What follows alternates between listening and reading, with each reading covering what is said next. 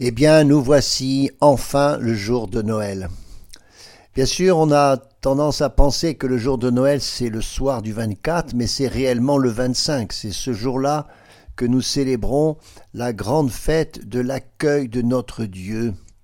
Et la pièce qui est réservée à cela, c'est la dernière, c'est peut-être la plus importante, c'est notre séjour.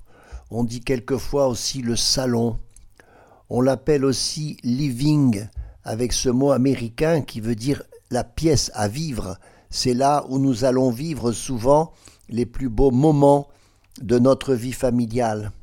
Et en ce Noël, c'est peut-être là qu'on a eu la joie de se faire des cadeaux, de se dire une phrase qui est comme magique, bon Noël, c'est-à-dire bonne nouvelle, c'est-à-dire évangile, celui qui vient, c'est une bonne nouvelle que nous ayons à l'accueillir. C'est la pièce principale où nous avons certainement vécu des moments importants dans notre famille.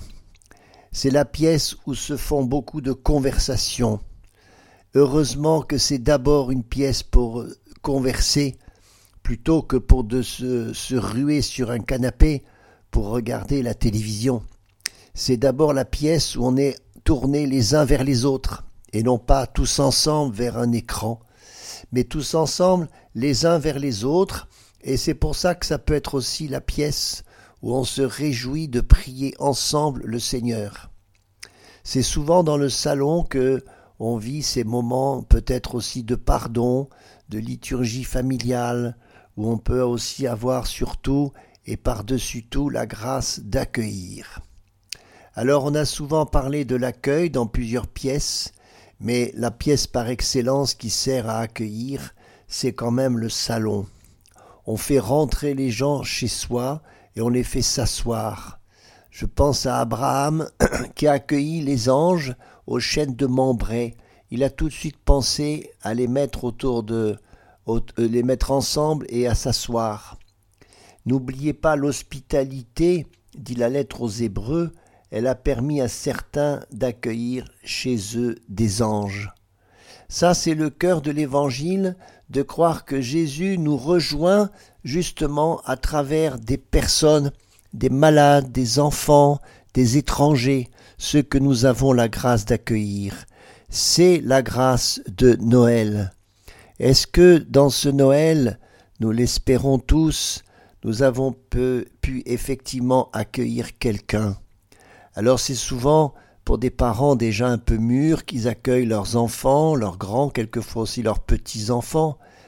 C'est aussi pour des gens plus seuls d'avoir à accueillir d'autres personnes, de faire justement un peu plus famille à ce moment-là.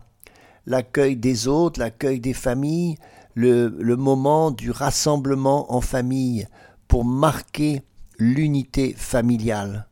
Alors c'est devenu anthropologique parce qu'il y a beaucoup de gens, d'autres que les chrétiens, qui euh, ont ce sens de l'accueil. Mais fondamentalement, c'est parce que nous sommes des êtres de relation, nous avons été créés par notre Dieu pour nous ouvrir aux autres. Et Jésus nous apprend cela, il vient comme fracturer la porte de notre cœur, rassurez-vous avec beaucoup de douceur, pour que Noël s'installe bien au cœur de chacune de nos familles. Bon Noël à tous, très très bon Noël.